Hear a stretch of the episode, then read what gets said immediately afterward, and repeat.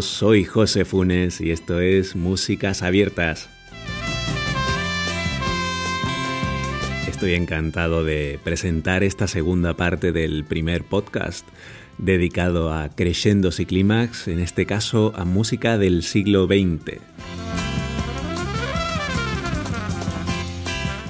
Y para empezar vamos a irnos a Estados Unidos al año o bien 70 o 71 o 72, porque las fuentes que nos dicen el origen de este disco pues, pues no se ponen de acuerdo porque es un disco bastante extraño, no, no está fuera de catálogo ahora mismo en cualquier sello discográfico, hay versiones pirata y bueno, no es un disco al uso, pero es una de esas joyas ocultas de, de la música americana de principios de los 70 y de esos grupos que sacaron un solo disco y no tuvieron más éxito porque era una música tan inclasificable y difícil de ubicar que no sabían darle salida.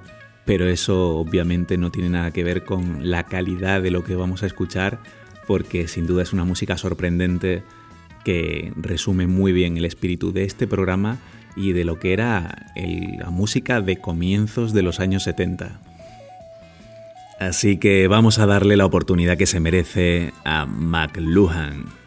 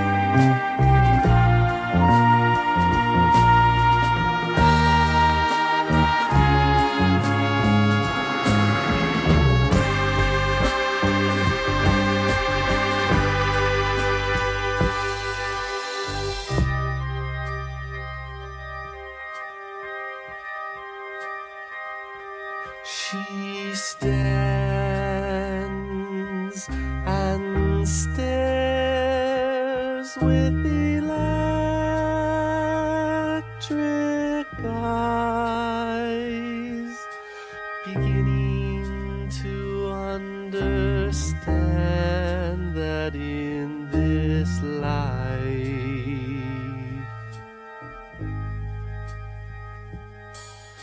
She was just another body to be raised.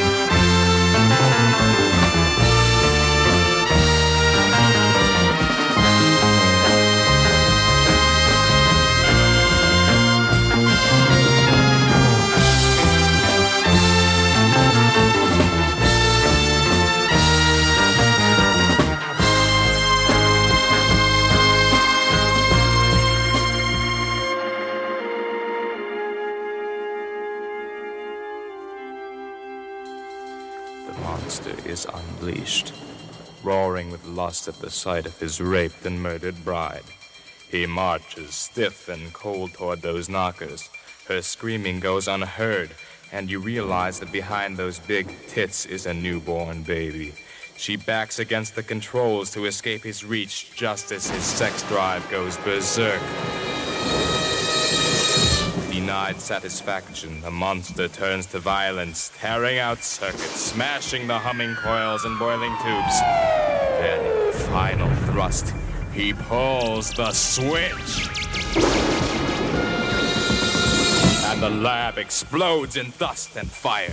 The castle topples into the sea, destroying the bride and groom, perhaps to live again.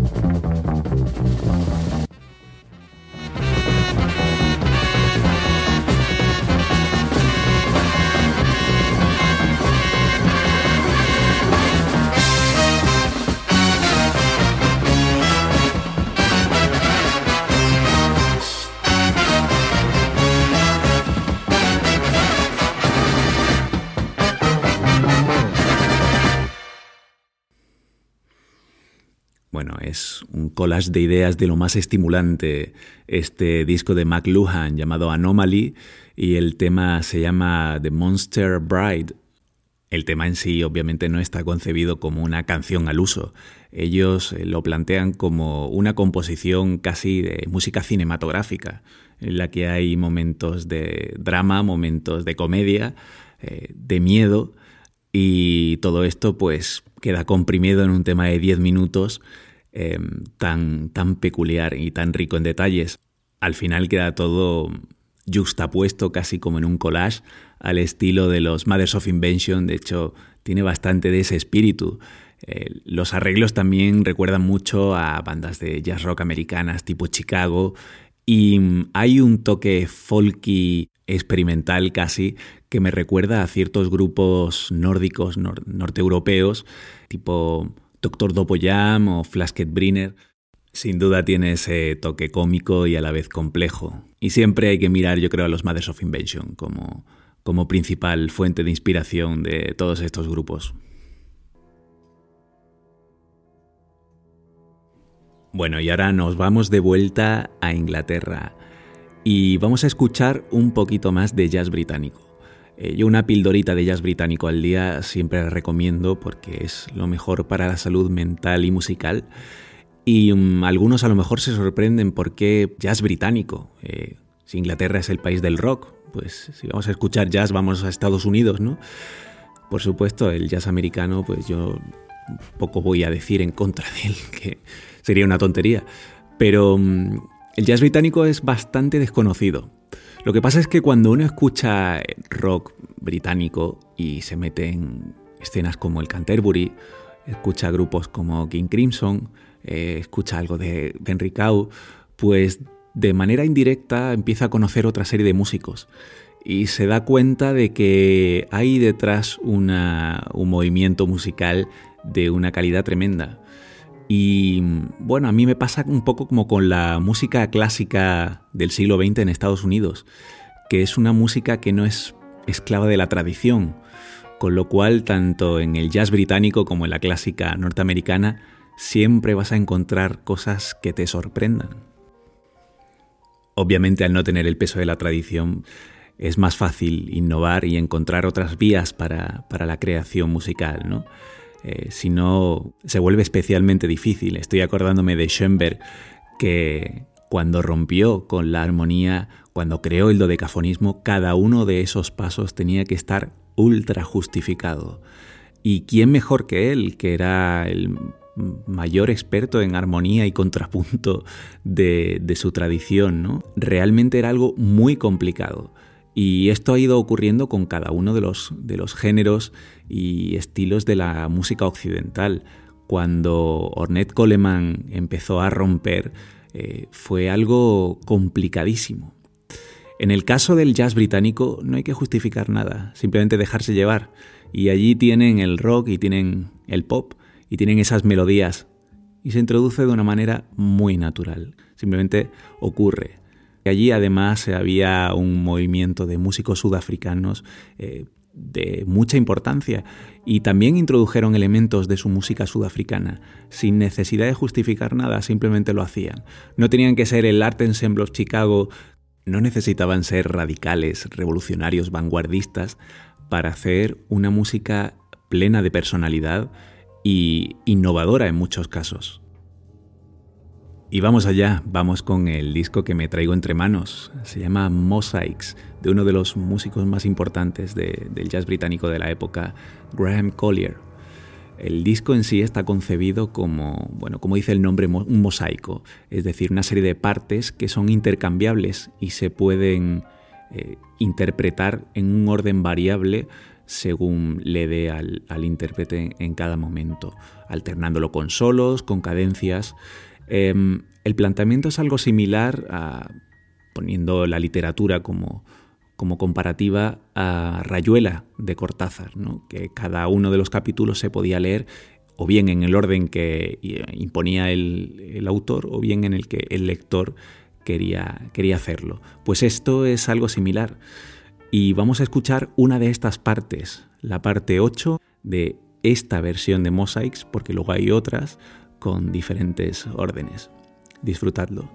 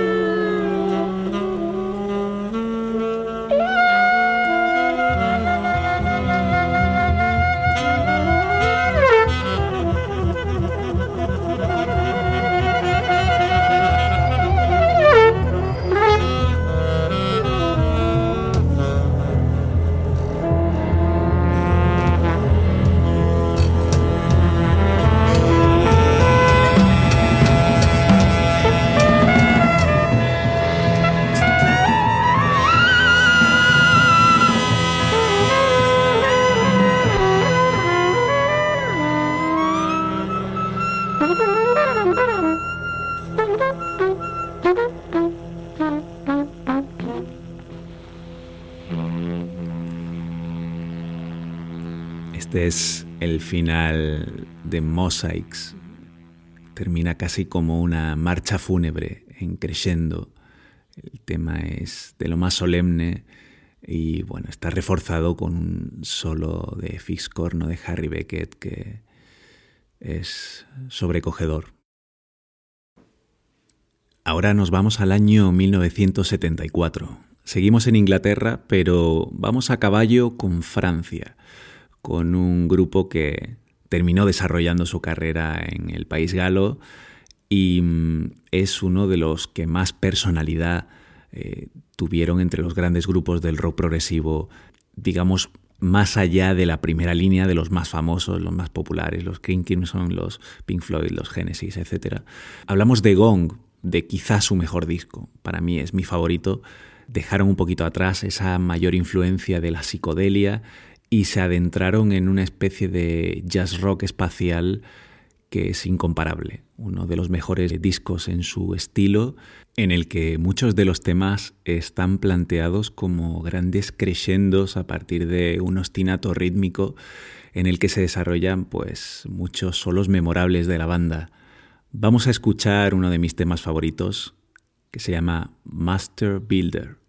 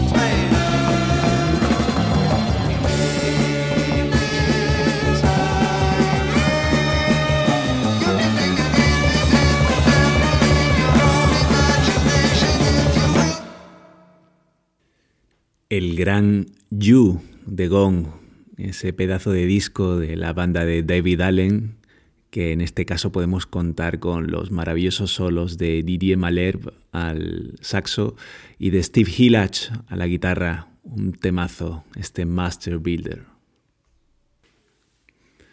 Y ahora seguiremos en el mismo año, 1974, pero nos vamos a Alemania. Y es que quería poner algo de música alemana, porque allí pues los grupos solían hacer música con unos crescendos muy muy pronunciados y muy característicos de su música, desde el clásico crowd rock y esa música hipnótica que va creciendo poco a poco, hasta los grupos más explosivos de jazz rock que empezaban siempre tranquilitos y terminaban dando toda la leña.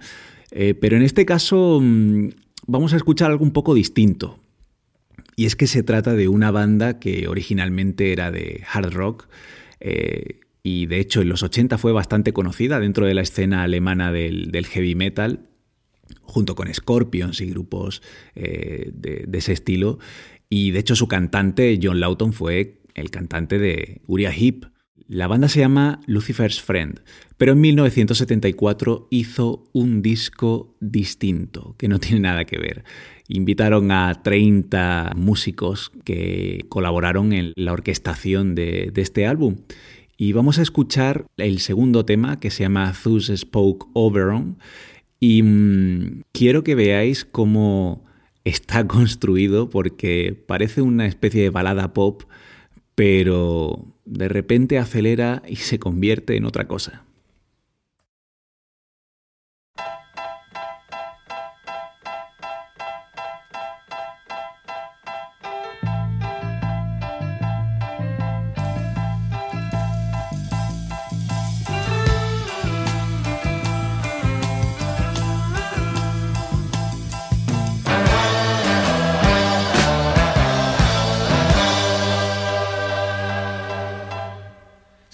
She said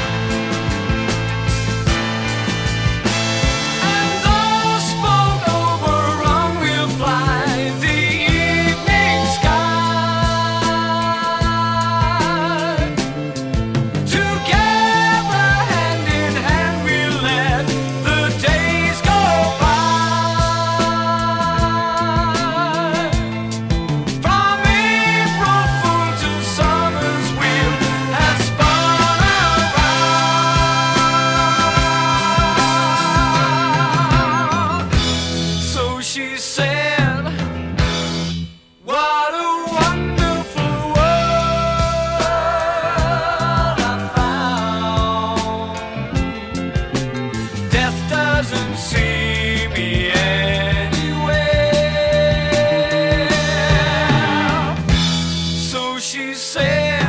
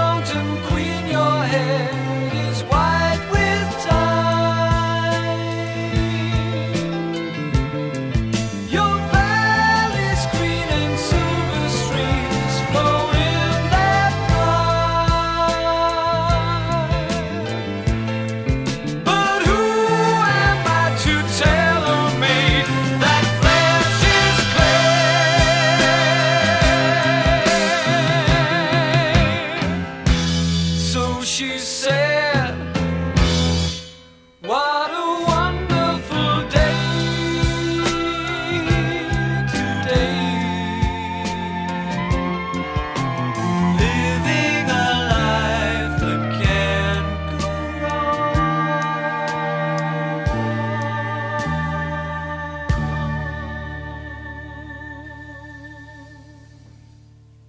Pues sí, una balada pop escrita por un grupo de hard rock, pero que suena a Henry Mancini, a Santana, a Chicago, a Mingus. Un pedazo de disco, este Banquet de Lucifer's Friend. Bueno, y ahora vamos con uno de esos temas que me vuelven loco desde hace muchos años. Vamos a irnos a la escena Canterbury. Si bien es verdad que Gong es un grupo que originalmente sale de, esa escena, su sonido, bueno, pues difiere de lo que podemos llamar sonido Canterbury.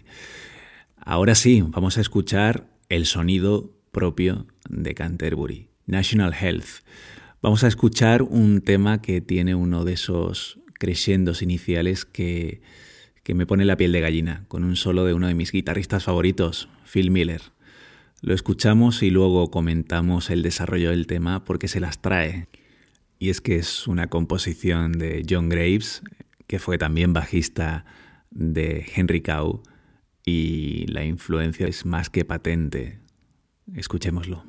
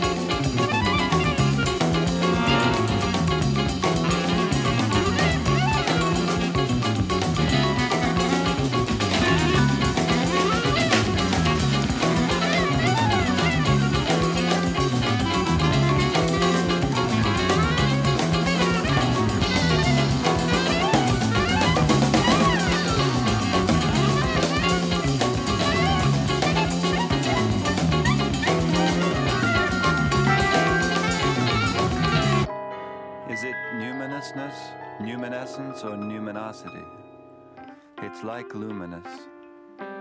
You say numinosity? I do. And when a thing is numinous, it exudes an air of mystery, of sanctity, of energy. It appears charged.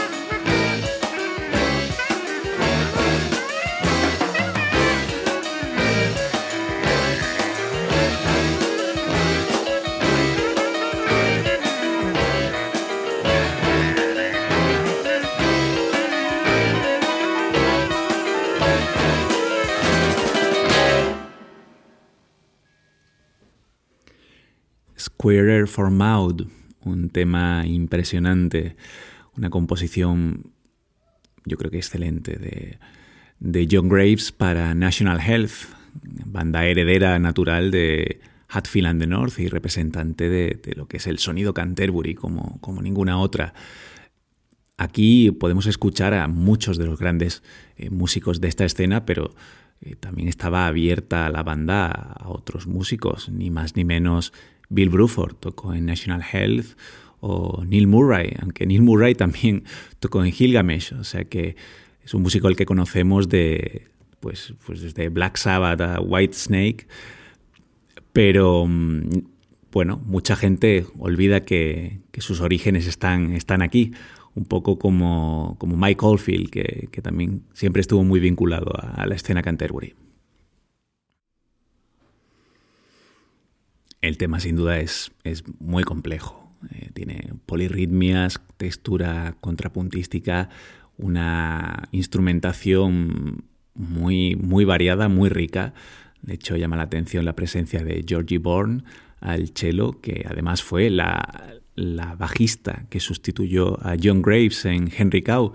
También contamos aquí con Jimmy Hastings al clarinete, ese sonido de clarinete y el del oboe también recuerdan un poquito a las, a las sonoridades de Henry Cow. También está presente Peter Blackward, que bueno, fue colaborador de, la banda en Impress of Learning. O sea que la sonoridad río de Henry Cow está, está presente sin salir de Canterbury, sin salir de la belleza melódica de esta, de esta escena tan, tan fantástica. Bueno, y ya para terminar vamos a ir con lo más oscuro y quizá lo más potente también. Vamos con Universe Zero, una de las bandas más representativas del movimiento rock en oposición. Hay quien llama esta música rock de cámara, es decir, una serie de músicos académicos, un fagot, un clarinete, eh, cuerdas, pero en lugar de tocar clásica, tocan rock. Es cierto que las melodías parecen composiciones de Bartok o de Prokofiev, pero mm, la sección rítmica que tiene podría ser la de una banda de thrash metal. El tema se llama Presage, del disco Uzet de 1984 de la banda belga Universe Zero. En fin, no sé si los conocéis. Escuchad el crescendo y el clímax y disfrutad. Hasta la próxima.